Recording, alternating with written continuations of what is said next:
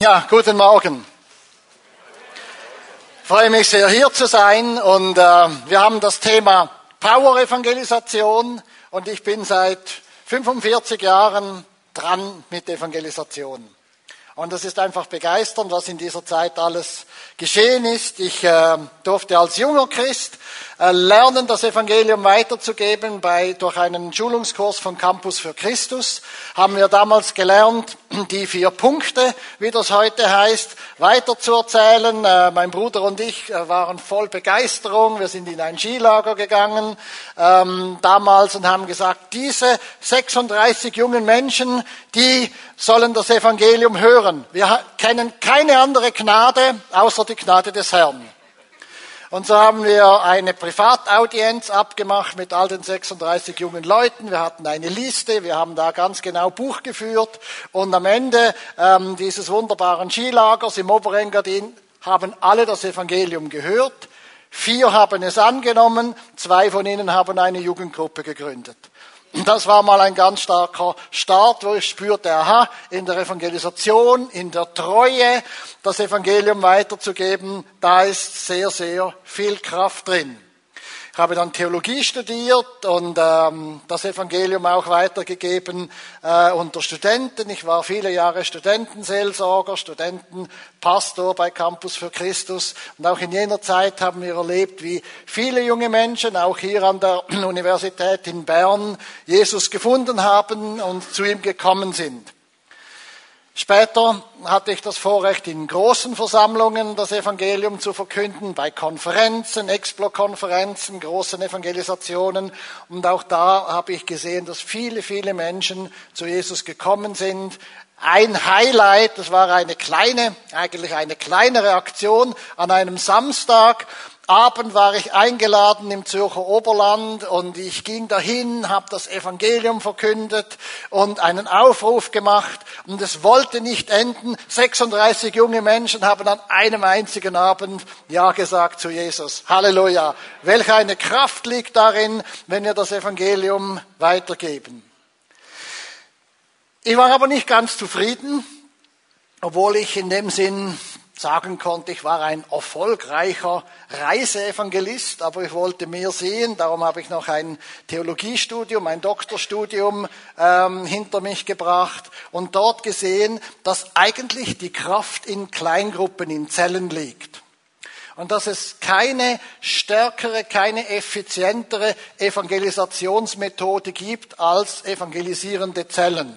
Das hat mich begeistert und dann sagte ich, das will ich erleben und so bin ich im Jahre 2001 ähm, Pastor für Evangelisation im christlichen Zentrum Bucheck geworden und dort habe ich eigentlich einen Doppelauftrag bekommen.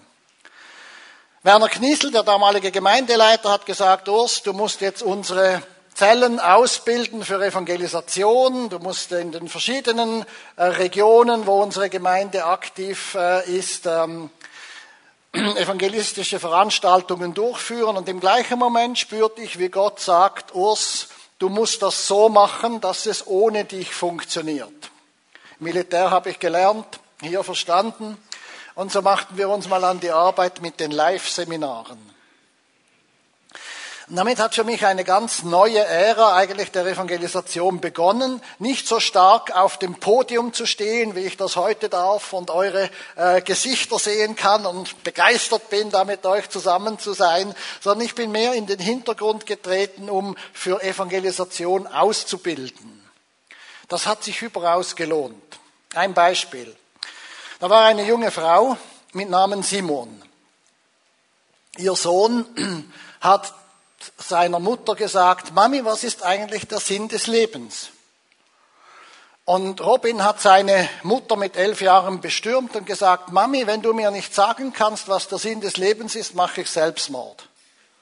Simon war natürlich auf 180 und hat gesagt, Robin, das machst du auf keinen Fall. Aber Mami, du musst mir sagen, was der Sinn des Lebens ist. Aber Simon wusste das selber nicht. Ihre Mutter hatte auch Selbstmord begangen. Und so fragte Simon, ein Mitglied unserer Gemeinde, Janet, du, Janet, kannst du mir sagen, was der Sinn des Lebens ist? Janet sagte, ja, komm ins Live-Seminar. Und so habe ich die Simon im Live-Seminar getroffen und ich habe ihre großen, strahlenden Augen gesehen am dritten Abend. Was ist der Sinn des Lebens? Und sie hat gesagt, oh, wenn das meine Mutter gewusst hätte, die hätte niemals Selbstmord gemacht. Simon hat mit Freude und mit Begeisterung Jesus angenommen. Das ist jetzt mehr als zehn Jahre her. Ihr Sohn Robin hat Jesus angenommen, ihre Tochter Kim, später ihr Mann Marcel und durch sie sind über zehn Menschen zu Jesus gekommen. Und es ist so viel Kraft in der Evangelisation drin, so viel Kraft drin, wenn wir einfach sagen, jawohl, wir glauben und wir vertrauen, dass Jesus mächtig ist und dass wir sehen, wie Menschen ihn finden dürfen. Und ich bin heute hier und auch an den kommenden beiden Sonntagen, um einfach euch mit zu begleiten in dieses gewaltige Abenteuer, das bei euch ja schon lange ein wichtiges Thema ist, in dieses Abenteuer, Menschen für Jesus zu gewinnen. Und auch ein bisschen in die, in die Grundlage noch einmal, woran liegt es, dass wir Power in der Evangelisation haben? Vielleicht können wir auch das, ähm, die PowerPoint hier sehen. Woran liegt es, dass wir Kraft bekommen für die Evangelisation und woran kann es auch liegen, dass wir diese Kraft zwischendurch mal auch ein Stück weit verlieren? Schauen wir mal, ob das technisch funktioniert. Ja, in der Pfimi Bern, da funktioniert technisch alles hervorragend. genau. Jetzt Evangelisation ist eigentlich wichtig. Das würde ja jeder sagen. Aber die Frage ist schon, woher kommt die Kraft für die kommenden Durchbrüche? Liebe Geschwister, liebe äh, Mitglieder von Zellen und Zellenleiter, habt ihr vor Augen, dass die Zukunft der Gemeinde die Freunde jener sind, die ihr in den nächsten zwei, drei Jahren erreichen werdet? Das ist so ein Sprung im Gedanken, aber aha, ja, Jesus hat ja eigentlich gesagt, geht und macht zu Jüngern alle Völker. Und wann bin ich ein Jünger? Wenn ich Jünger ausbilde, die wieder Jünger machen. Und das bedeutet nicht, dass wir einfach äh, brave Kirchenmitglieder sind, auf unseren Stühlen sitzen und ich sage mal so jeweils, wenn ich Gemeinden schule, liebe Freunde, unsere Berufung ist nicht Stuhlanwärmer, Besserwisser und Bedenkenträger, sondern unsere Berufung ist Menschenfischer und Jüngermacher. Und wir sind mit unseren ganzen Kirchentraditionen, mit unseren theologischen Schulen, auch mit unserer lieben Pfimi und unserer lieben SPM ein Stück weit schuldig geworden oder vielleicht ein großes Stück weit schuldig geworden, dass wir zu sehr bequem wurden in einer Art Betreuungsinstitution. Lieber Pastor, betreue und begleite mich mal und höre, was ich alles Schlimmes und Trauriges erlebt habe und bitte tröste mich. Das ist nicht falsch. Und es ist von Gott auch Trost und Fürsorge da für Menschen, die mit Nöten und Belastungen gekommen sind. Aber Freunde, das ist noch nicht alles. Jesus ist nicht nur gekommen, um die Schwiegermutter von Petrus zu heilen, sondern um ihn auszubilden zu einem Jüngermacher und zu einem Menschenfischer. Und darum lasst uns das ganze Programm, das Jesus für uns bereit hat, die ganze Kraft vor Augen halten und nicht nur diesen schönen Wohlfühlteil, wo wir etwas ähm, Trost und Hilfe bekommen. Und so ist die Frage, woher bekommen wir die Kraft für neue Durchbrüche und wie überwinden wir die lähmende Wirkung von negativen Erfahrungen in der Vergangenheit? Und wir nehmen uns heute ein bisschen diese biblische Gestalt von Josua als Vorbild und wir schauen mal, ja, woher hatte der denn die Kraft? In der damaligen Zeit ging es darum, auch das Reich Gottes auszubreiten, eben mit Waffengewalt, das äh, verheißene Land zu erobern. Und woher hat er die Kraft und wie überwand er die lähmenden Wirkungen äh, von jahrzehntelangen Irrwegen? Nun, wir sehen, äh, wenn wir hier in die Bibel schauen, Josua 1, äh, Josua 6, Vers 1, Jericho war verschlossen und verriegelt vor den Kindern von Israel. So eine schöne Darstellung von diesem Jericho. Ähm, so hat es natürlich nicht ausgesehen, aber einfach man stelle sich mal so in, im Altertum eine befestigte Stadt vor, Stadtmauer, es war sogar eine doppelte Stadtmauer, ähm, wie wir das noch sehen werden. Jericho war verschlossen und liebe Freunde, das ist die eine Wirklichkeit, die wir in der Evangelisation oder auch bei anderen Schwierigkeiten in unserem Leben immer wieder vor Augen haben. Es sieht verschlossen aus. Es sieht aus wie aussichtslos. Da hilft gar nichts, da können wir überhaupt nichts machen. Aber ähm, der Herr sprach zu Josua. Siehe, ich habe Jericho samt seinem König und den streitbaren Männern in deine Hand gegeben. Und liebe Freunde, warum kommen wir in die Kirche? Warum haben wir so eine wunderbare Zeit der Anbetung, wo wir Gott loben, wo wir ihn preisen, wo wir ihn ehren und anbeten, wo wir ihm zur Ehre singen? Damit, du und ich, damit wir mehr die Stimme des Herrn hören, als was wir mit unseren Augen sehen. Darum gehen wir in die Kirche. Darum gehen wir in die Zelle. Weil wir Menschen sind, die sagen, nicht wie im Computer Intel Inside, sondern Jesus Inside. In dir und in mir ist Jesus. Jetzt ist nur die Frage, schauen wir mehr auf das, was wir mit unseren Augen sehen oder was wir mit unseren geistlichen Ohren hören. Und das ist die große Herausforderung. Das ist eigentlich das Entscheidende. Und darum geht es heute Morgen, dass wir uns noch einmal genau überlegen, was passiert, wenn ich auf die Stimme des Herrn höre und was passiert, wenn ich nur das sehe, was ich vor Augen habe oder was ich auch erlebe. Das waren ja Tatsachen, wir werden noch darauf zu sprechen kommen. Schauen wir mal, wie das damals aussah.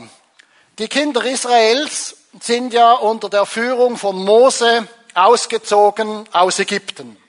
Die Geschichten kennen wir. Ähm, all die Geschichte von äh, Mose möchte ich jetzt hier nicht noch einmal wiederholen, nur ganz kurz den Zusammenhang. Abraham war der Erste, der Vater des Glaubens. Ihm hat Gott gesagt, ich will dich segnen und du sollst ein Segen sein. Ganz allein stand er da auf den Bergen von Israel und Gott sagte, dieses ganze Land, das will ich dir und deinen Nachkommen geben. Und dann war ja die ganze Sache, bis er dann endlich seinen Isaac hatte, da war zuvor noch der Ismael und die Hagar und der Lot und die Frau vom Lot und all die ganze Geschichte. Aber Gottes Geschichte geht weiter mit denen, die ihm vertrauen, mit den Kindern der Verheißung. Also ging es mit Isaac weiter. Und dann hatte dieser Isaac zwei Söhne, den Esau und den Jakob. Eigentlich wäre Esau der Erbe gewesen, der Erstgeborene. Aber er hat das Erbe nicht geachtet und Jakob hat um den Segen gekämpft. So ging die Segenslinie über Jakob weiter, über jenen, der geglaubt hat und um den Segen gekämpft hat. Und dieser Jakob hatte dann zwölf Söhne. Und wegen der Hungersnot sind die alle nach Ägypten gezogen. Josef hat dort schon vorbereitet, dass sie nicht verhungert sind. Und in Ägypten sind sie in 400 Jahren zu einem großen Volk geworden, etwa eine halbe Million. Und diese halbe Million hat Mose geführt durch die Wüste. Und jetzt sind sie, schaut dort die Karte, im Osten von Jericho. Im Osten vom Jordantal. Und jetzt sehen wir schnell strategisch, sie konnten natürlich das verheißene Land nur einnehmen, wenn sie auch diese Schlüsselstadt, diese Festung Jericho einnehmen konnten. Aber das war gar nicht so einfach, denn Jericho war befestigt. Hier ein Modell, wie das ausgesehen hat ähm, doppelte Stadtmauer, hier etwa die Größe von Reitern auf ihren Pferden und hier die Ausgrabung von Jericho, wo wir ahnen können, ungefähr so hat diese Mauer von Jericho ausgesehen. Also scheinbar aussichtslos, keine Chance. Und da würden wir sagen, ja, lieber Josua, nützt auch nichts, wenn du mit dem ganzen Volk Israel an sechs Tagen um diese Stadt herumziehst. Die ist befestigt. Die Mauer ist stark. Dein Volk wird entmutigt, wenn faule Tomaten und faule Eier und Gelächter von der Stadtmauer von den Bewohnern von Jericho runterkommt. Hör endlich auf, es nützt nichts. Aber Josua hörte nicht auf, sondern er verstärkte die Anstrengung. Am siebten Tag zogen sie noch siebenmal um die Stadt. Ja, und wie geht's denn uns? Mit unserem wunderschönen Bern. Da könnte ich als Zürcher fast neidisch werden. Ich bringe dann das nächste Mal ein Bild vom, vom äh, Bellevue, gell? Aber wenn wir so unsere Schweizer Städte sehen, unsere Tradition, 500 Jahre nach der Reformation, eines der reichsten Länder der, der Welt, und doch bin ich immer wieder betroffen, wenn ich denke, wie voll waren die Kirchen vor 50 Jahren in unserem Land. Und in den Großkirchen, in wie vielen Kirchen ist heute Not und große Leere zu sehen. Und im umgekehrten Sinn, eines der ärmsten Länder der Welt, Angola, wo meine Eltern Missionare waren und ich zur Welt gekommen bin. Als meine Eltern da waren, waren das tausend Gläubige in der Bewegung. Und das ist heute eine halbe Million. Die haben 1720 lokale Kirchen. Und wenn ich mit meinen Freunden, ich bin jedes Jahr da, ich werde im November wieder dort sein an einer großen Konferenz und die Geschwister schulen. Und wenn ich da bin, unterwegs mit einem Wagen durch Lubango fahre, dann sehe ich viel mehr Wegweiser zur nächsten Kirche als zu McDonald's. Alle paar hundert Meter, Jeserkirche, Jeserkirche, Jeserkirche. Allein in Lubango haben sie 42 Filialen.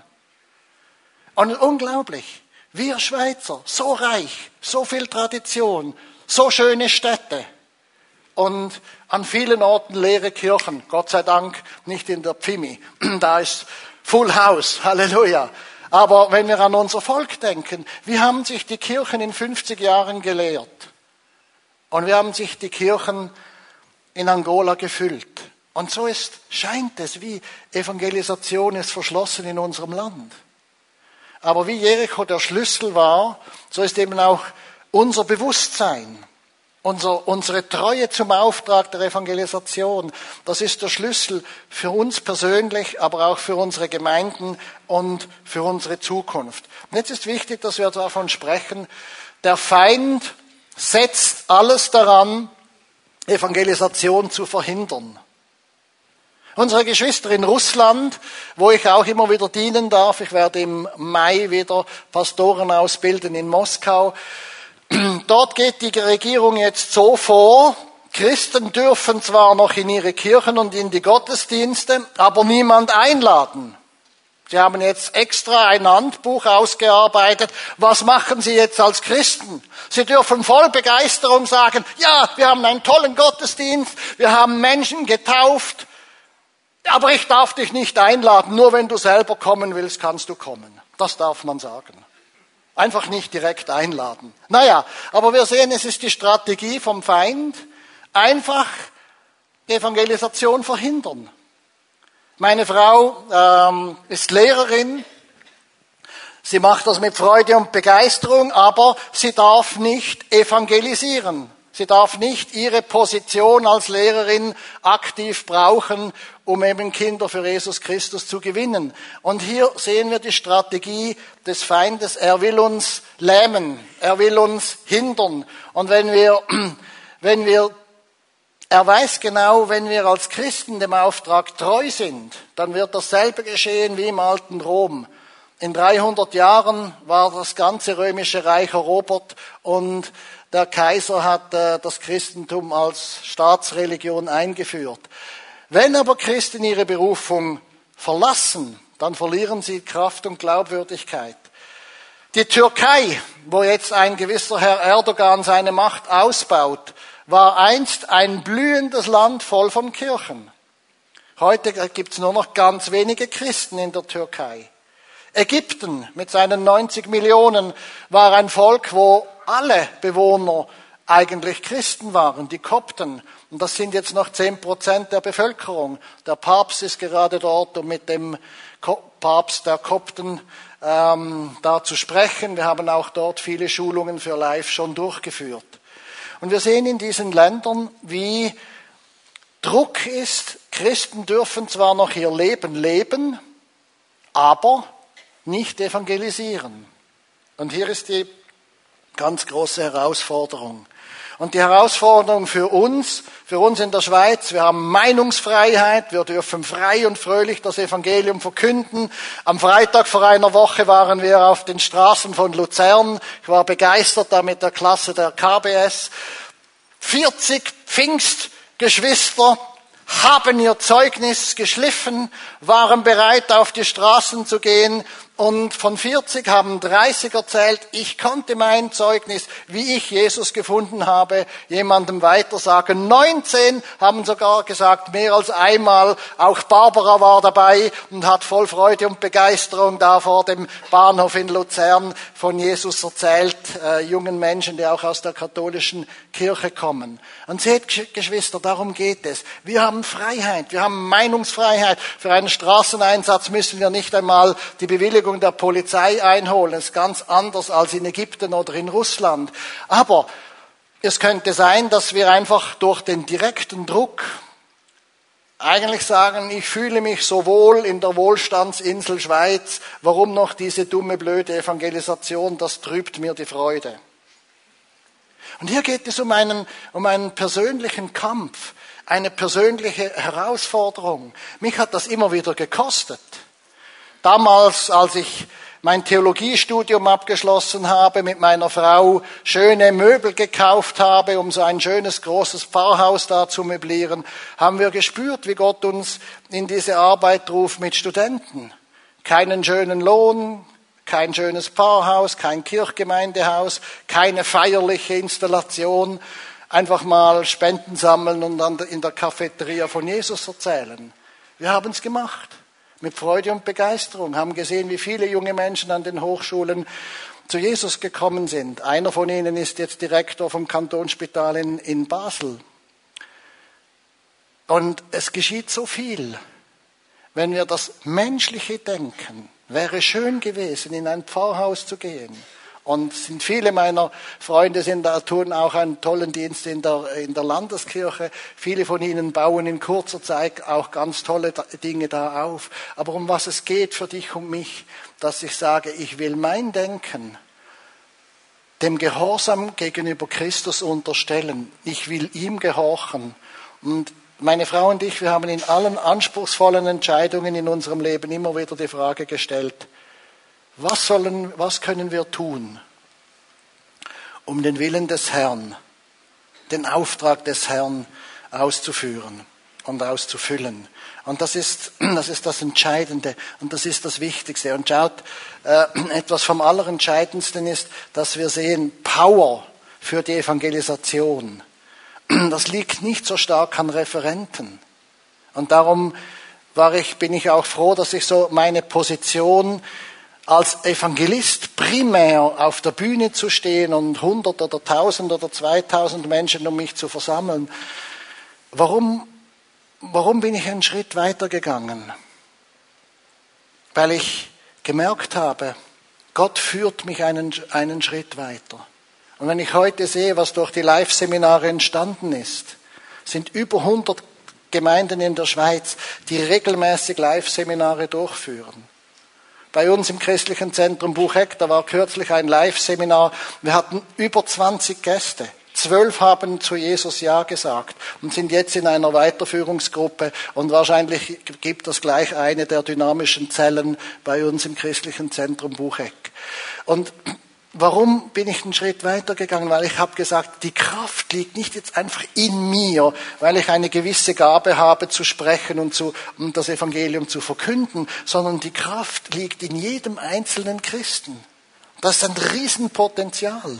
Und dieses Potenzial liegt brach, wenn wir nur warten auf große Referenten und spezielle Aktionen in, in unserer Kirche. Und die Kraft wird aktiv, wenn du sagst, ja, wie denke ich, wie rede ich über Evangelisation? Ich war in einer Konferenz in Malta. Da waren Leiter versammelt aus Nordafrika und aus dem Nahen Osten. Und das Motto war, Christus ist mein Leben und Sterben ein Gewinn. Und für die im arabischen Gebiet zu evangelisieren, ist das nicht nur eine schöne theologische Aussage, die man irgendwie noch theologisch garnieren kann, sondern Christus ist mein Leben und Sterben ein Gewinn, ist eine Realität in diesen Ländern. Eine blutige Realität kann es sein. Aber sie haben gesagt, wir geben alles, um den Namen von Jesus Christus bekannt zu machen. Und das ist eine Frage der Mentalität. Für was lebe ich? Und es gibt einen guten philosophischen Spruch, wer nicht weiß, für was er sterben würde, weiß auch nicht, für was er lebt. Und ich weiß, ich wäre bereit, für Jesus zu sterben. Darum weiß ich auch, für was ich bereit bin, jetzt zu leben, diesen Namen von Jesus Christus bekannt zu machen, egal was es bedeutet. Und auch wenn es bedeuten würde, dass ich in ein Land gehe, um Christen auszubilden, und die sind unter Todesgefahr. Es könnte es auch für mich bedeuten. Meint ihr, ich würde dann in dieses Land nicht gehen? Ganz sicher gehe ich.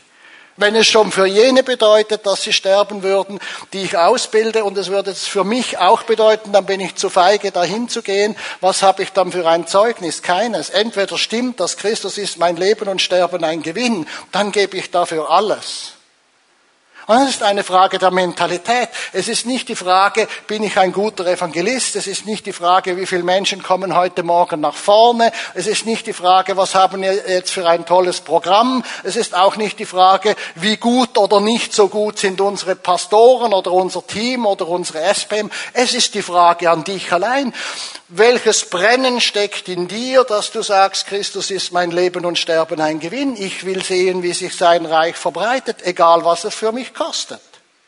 Wisst ihr, ich war in einer Konferenz in, ähm, in Springfield. 100 Jahre Assembly of God. Wunderbare, fantastische Zeugnisse aus Südamerika. Was für ein Highlight an einem Tag. 100.000 getauft. Wow.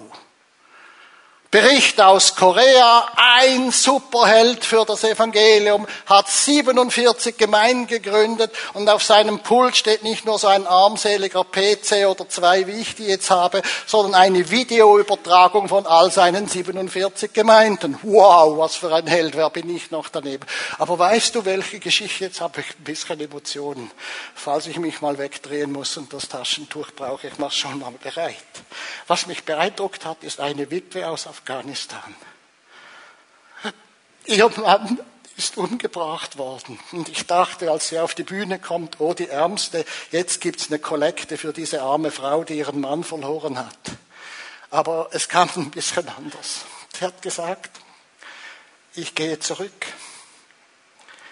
Ich will da meinen Auftrag von Gott erfüllen. Und wo seid ihr? Wo bist du? Bist du in der Wohlfühlzone oder bist du in der Berufung Gottes? Meine Berufung ist, nach Afghanistan zu gehen und ich gehe dahin, egal was es kostet. Bist du in der Wohlfühlzone oder bist du in der Berufung? Und da merkte ich, es reicht jetzt nicht, einen 10-Dollar-Schein in den Kollektenbecher zu werfen. Und mit Tränen in den Augen sind meine Frau und ich in der Konferenz nach vorne gegangen haben gesagt, Herr, vergib uns unsere Weichheit. Wir wollen noch einmal sagen, egal wie alt wir sind, wir möchten noch einmal alles geben für dein Reich. Verstehst du? Das ist die Gesinnung. Das ist die Gesinnung, um die es geht. Und wenn wir, wenn es um einen Straßeneinsatz geht, ich mache es auch nicht gern. Einfach jetzt so von meinen Emotionen her. Aber ist das die Frage? Meinst du, Jesus ist gerne ans Kreuz gegangen? Das ist doch gar nicht das Thema, sondern er hat gesagt, meine Speise, das, das, was mein Leben erfüllt, ist, dass ich den Willen dessen tue, der mich gesandt hat. Und darum ist die Frage an dich und an mich, haben wir diese, diese Gesinnung?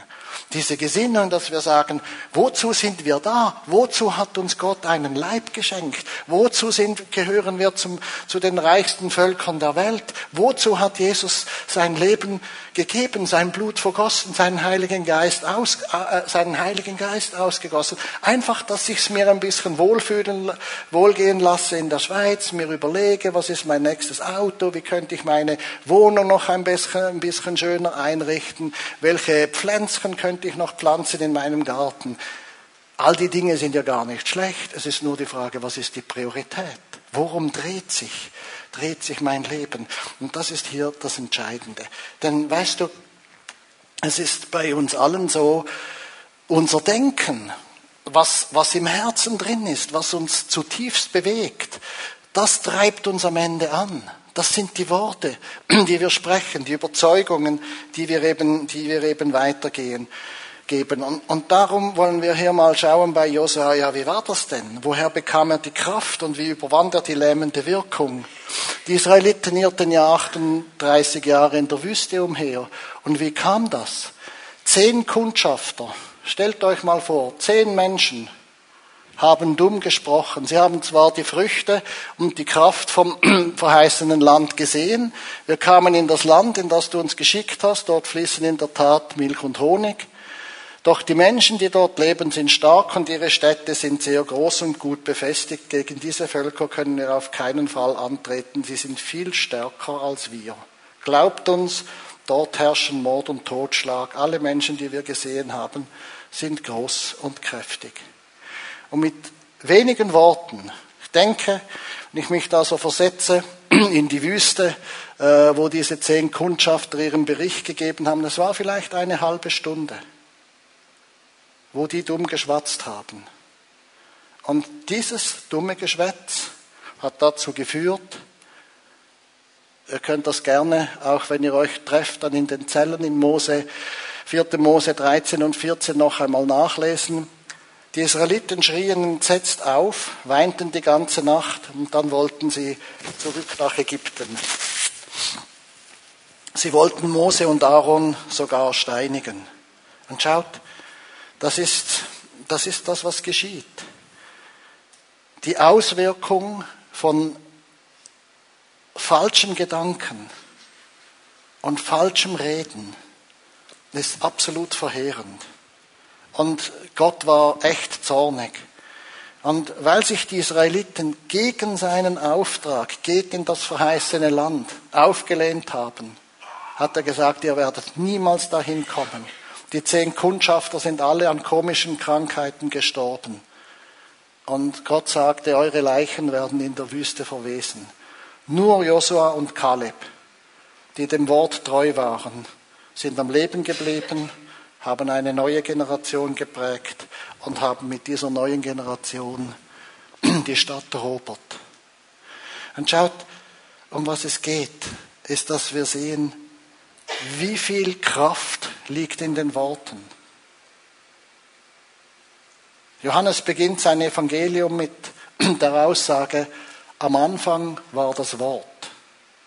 Und weißt du, wenn wir dieses Wort, das von Gott kommt, verdrehen und sagen, Evangelisation ist mühsam, nein, ich will meinen Nachbar nicht einladen, nein, das stört mir meinen Frieden, Nein, das könnte Probleme geben für uns als Gemeinde.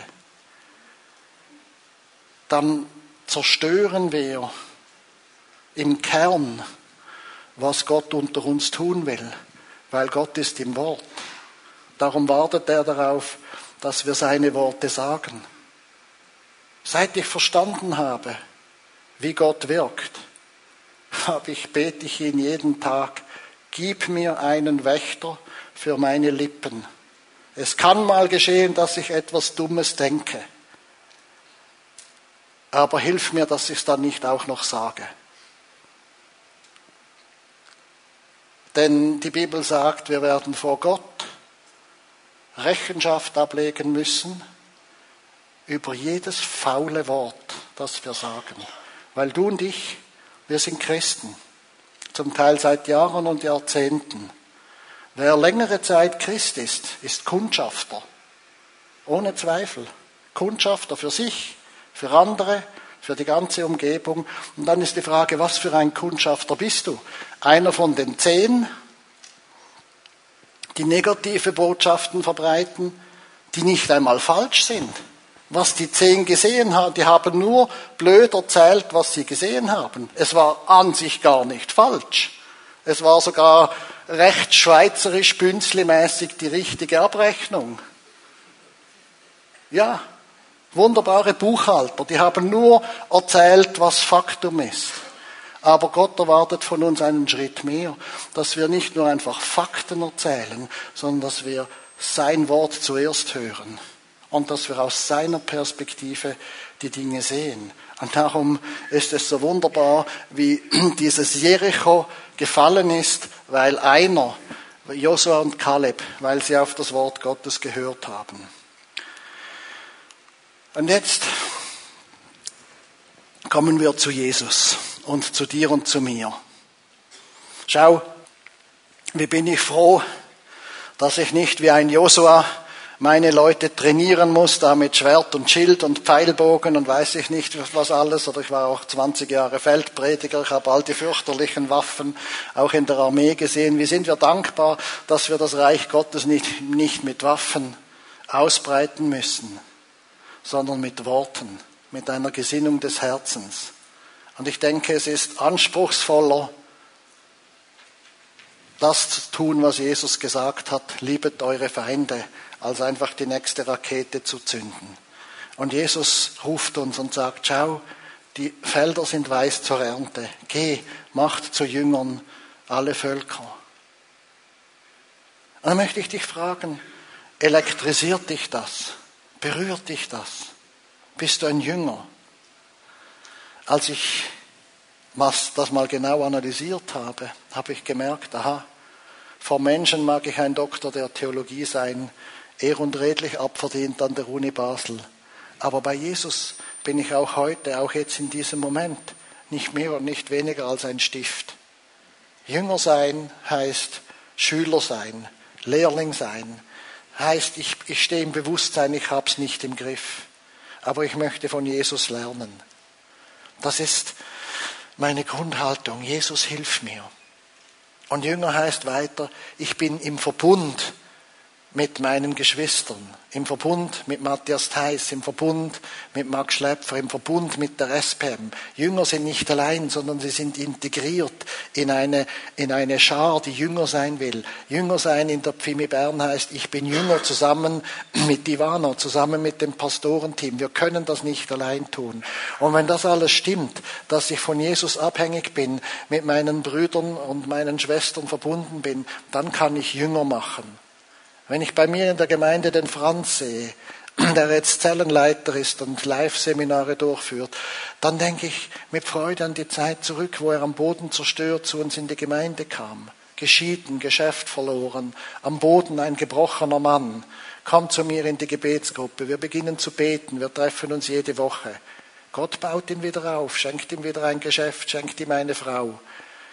Und das alles ist nur möglich in der Gemeinde. Das ist Jünger, das ist gelebte Jüngerschaft. Und dann sehe ich die Menschen, die wieder durch ihn zu Jesus gekommen sind und sage, das ist, das ist, das ist die Berufung. Ich bin ein Jünger, ich mache Jünger, ich begleite sie, bis sie Jünger machen. Da möchte ich fragen, ist, ist diese, diese Grundausrichtung, dieser unentwegte Wille, das über Jahre und Jahrzehnte durchzuziehen, steckt das in dir? Oder geht es dir nur darum, wie gut dir geht, was du verdienst und dass die Leute freundlich und nett sind zu dir. Und Jesus hat gesagt, geht und macht zu Jüngern alle Völker. Und ich kann dir eines sagen, wer die Kraft von Jesus erleben will, es heißt am Anfang, mir ist gegeben alle Gewalt. Das hat er gesagt, als er vom Tod auferstanden ist. Und ich bin bei euch alle Tage. Und wenn du die Wunderkraft von Jesus erleben willst, dass er wirklich der Herr ist, der auferstanden ist, der Herr ist, der täglich bei dir ist, dann ist dieser Wille in dir drin. Ich will Jünger sein und ich will Jünger machen. Und alles andere hat eine zweite Priorität in meinem Leben. Und was geschieht, wenn wir das tatsächlich machen? Viele Menschen finden zu Jesus. Die Pfimi Bern hat von Jesus her das Potenzial, sich in fünf oder in zehn Jahren zu verdoppeln. Und das geschieht nicht primär durch die Pastoren, denen wir am liebsten alle Verantwortung übertragen, sondern es geschieht durch dich, durch jeden Einzelnen in dem dieser Geist lebt. Ich will sehen, wie das Reich Gottes wächst und ich will meinen Beitrag dazu leisten. Es ist diese Josua-Gesinnung, dieses Dranbleiben.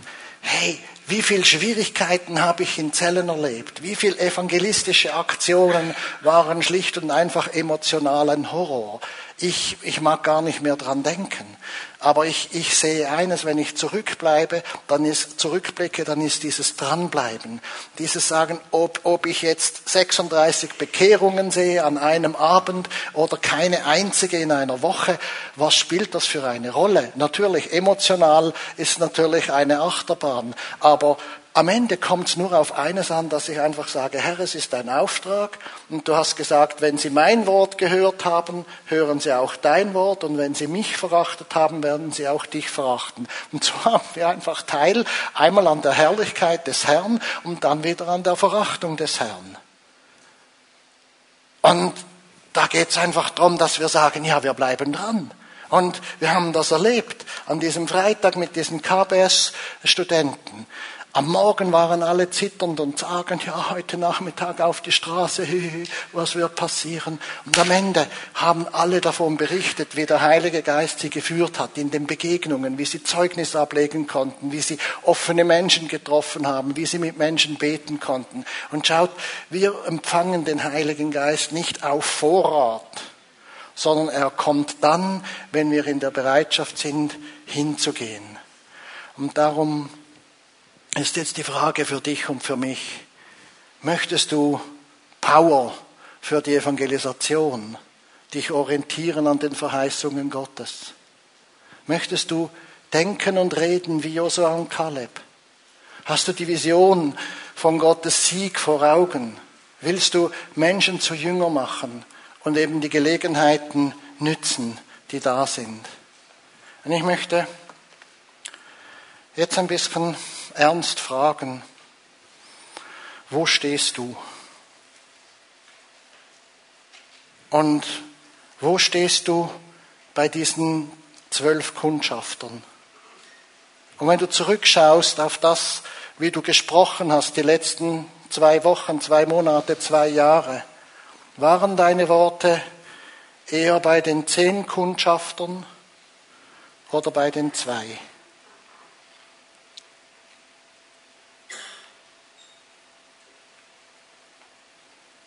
Waren deine Worte?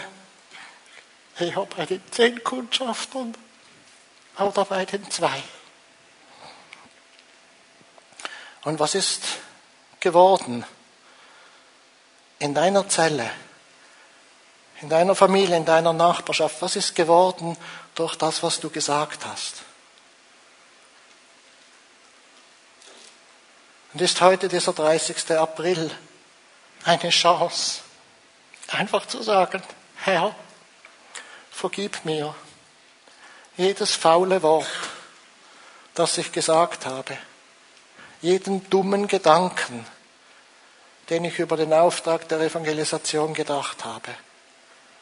Und wenn ich jetzt vor deinem Angesicht stehe und mir diese Geschichte vor Augen halte und sehe, welche Auswirkungen falsches Denken und Reden hat, dann schreie ich einfach zu dir, Herr, vergib mir.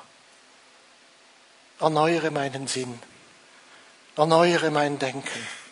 Und wenn ich heute die Entscheidung treffe, dass ich sein möchte wie ein Josua und wie ein Kaleb, dann bitte ich, Herr, gib mir deinen Heiligen Geist, dass ich doch von jetzt an von dir geführt über Evangelisation rede und denke, wie es dir gefällt.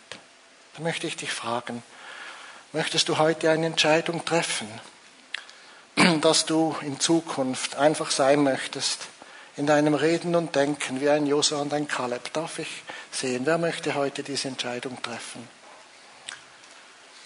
Vielen Dank. Darf ich euch bitten, kommt doch nach vorne.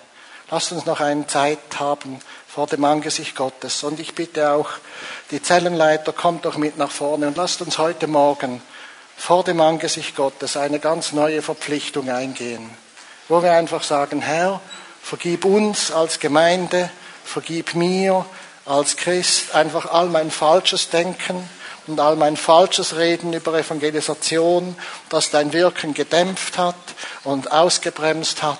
Und gib mir neu deinen Heiligen Geist. Gib mir neu die Gesinnung von Josua und Kaleb. Kommt doch einfach nach vorne, schämt euch nicht, es hat noch Platz, es dürfen auch alle nach vorne kommen, es betrifft auch mich. Ich weiß, dass ich auch selber in diesem Bereich zu wenig heilig war und dass ich die Reinigung und die Heiligung des Herrn brauche. Komm doch einfach. Es ist die Kraft des Herrn, die dich neu erfüllen will. Und es ist die Hingabe an den Herrn. Kommt doch hier nach vorne, es ist noch Platz. Kommt, verteilt euch. Und ich möchte jetzt langsam beten. Ähm, ihr könnt einfach ganz, bitte die Musik ganz leise im Hintergrund einfach zu spielen. Ich werde langsam beten und du kannst für dich ähm, diese, diese Gedanken mitbeten und nachher ist auch noch Gelegenheit zum Gespräch mit deinem Zellenleiter. Jesus, danke für dein Wort. Danke, dass du dein Leben gegeben hast. Und du hast nichts zurückgehalten.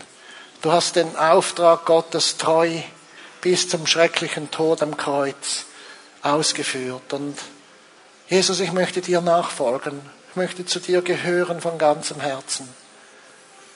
Und danke, dass du meine Sünden vergeben hast, dass du schon in mein Leben gekommen bist. Und wenn ich das noch nicht gesagt habe, möchte ich es heute zum ersten Mal oder neu sagen. Jesus, komm in mein Leben, übernimm die Herrschaft, vergib mir meine Sünde und Schuld.